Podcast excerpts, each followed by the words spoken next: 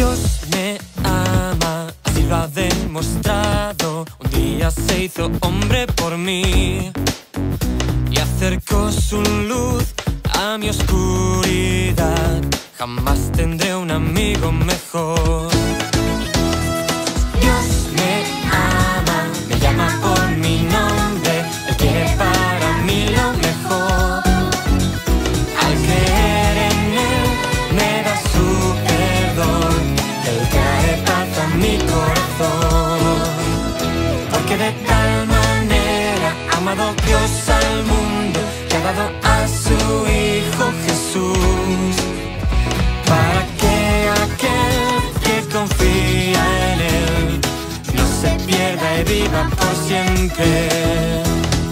Dios me ama, así lo ha demostrado.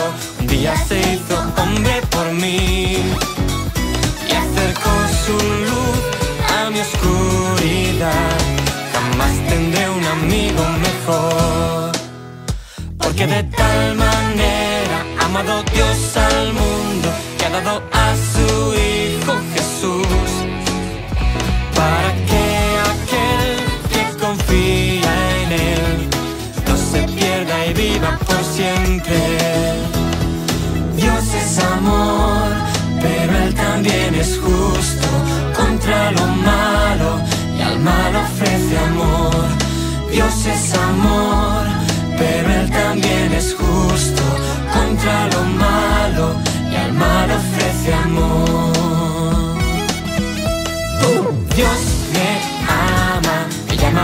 mi nombre, Él quiere para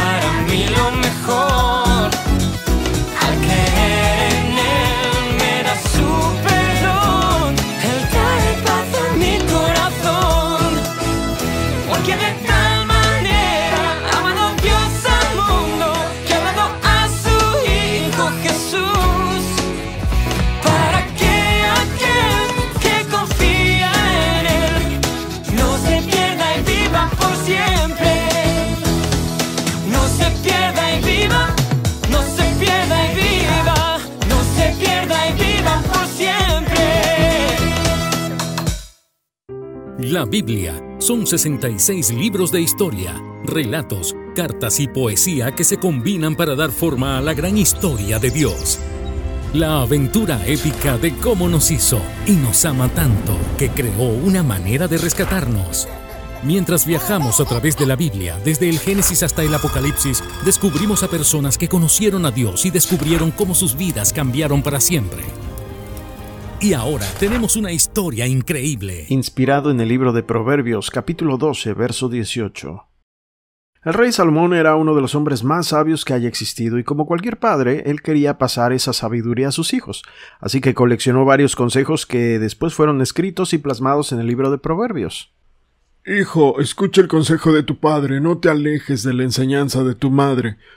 Lo que ellos te enseñen será como una hermosa corona en tu cabeza. Los hijos de Salomón eran parte de la realeza, pero Salomón estaba más preocupado por las elecciones que ellos tomarían que por las ropas o coronas que ellos se pondrían. Hijo mío, acepta mis palabras, guarda mis mandamientos dentro de ti. Deja que tus oídos escuchen a la sabiduría, entrega tu corazón a la inteligencia.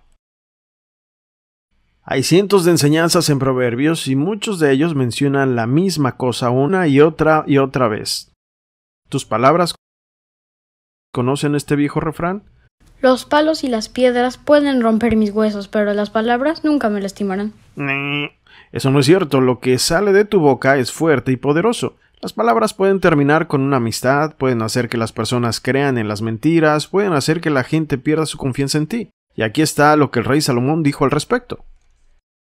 El necio hiere con la lengua como una espada, pero la lengua del sabio brinda alivio.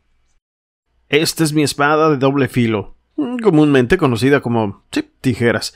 Ahora ustedes pensarán que un comentario chiquito puede que no haga daño a nadie. ¡Qué tonto eres! ¿No puedes hacer nada bien? Lo siento, no te puedes sentar aquí. ¿No te has visto en el espejo? ¿Vas a llorar, bebé? No hubo problema, ¿verdad? En realidad estas pequeñas cortaditas no hicieron daño algo real. Pero muy dentro de nosotros, ninguno estamos hechos de una la capa. Somos mucho más complejos que una hoja de papel. Nuestra historia tiene muchas capas, así que cuando tú dices, Supéralo. tus palabras pueden cortar mucho más profundo de lo que podrías imaginar. ¡Auch!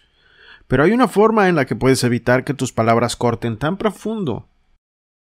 Piensa antes de hablar. Tómate unos segundos, usa tu imaginación. Probablemente sientes que quieres decir. Eres un perdedor. Nunca diré que eres bueno en algo. Detente y pregúntate. ¿Cómo me sentiría si alguien me dice esto? ¿Me dolería?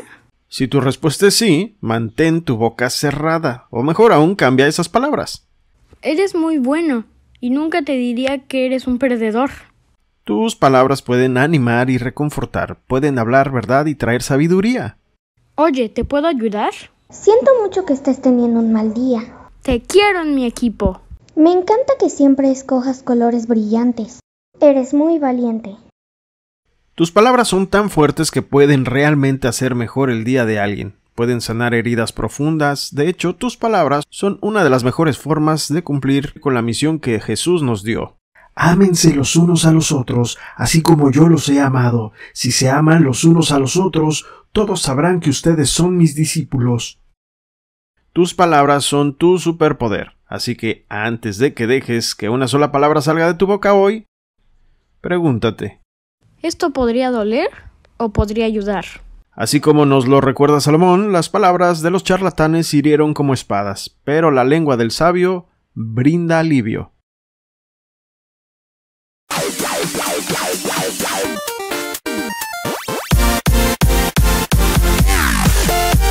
Nuestras palabras son una de las mejores maneras de cumplir la misión que Jesús nos encomendó. Jesús les dijo una vez a sus amigos, abran su Biblia en eh, Juan 13:34. ¿ok? Dice así, este mandamiento nuevo les doy, que se amen los unos a los otros, así como yo los he amado. También ustedes deben amarse los unos a los otros.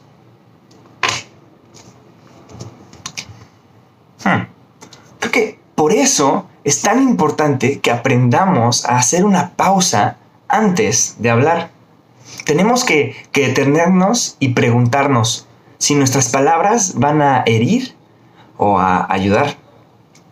Si pensamos antes de hablar, podemos ejercer el autocontrol. Podemos elegir palabras que traigan ayuda y alivio. Se siente mucho mejor cuando tienes el control de las palabras que dices.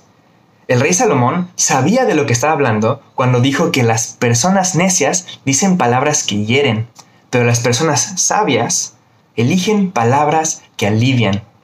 Entonces, pensemos antes de hablar. Digan eso conmigo. Piensa antes de hablar. Jesús tenía un medio hermano llamado Santiago, y esto le escribió. En su Biblia lo pueden buscar en Santiago 1, versículo 19. Dice así. Todos deben estar listos para escuchar y ser lentos para hablar y para enojarse. La próxima vez que, que tu boca se mueva a toda velocidad y crees que estás a punto de decir algo hiriente, detente. Piensa cómo tus palabras afectarán a las otras personas.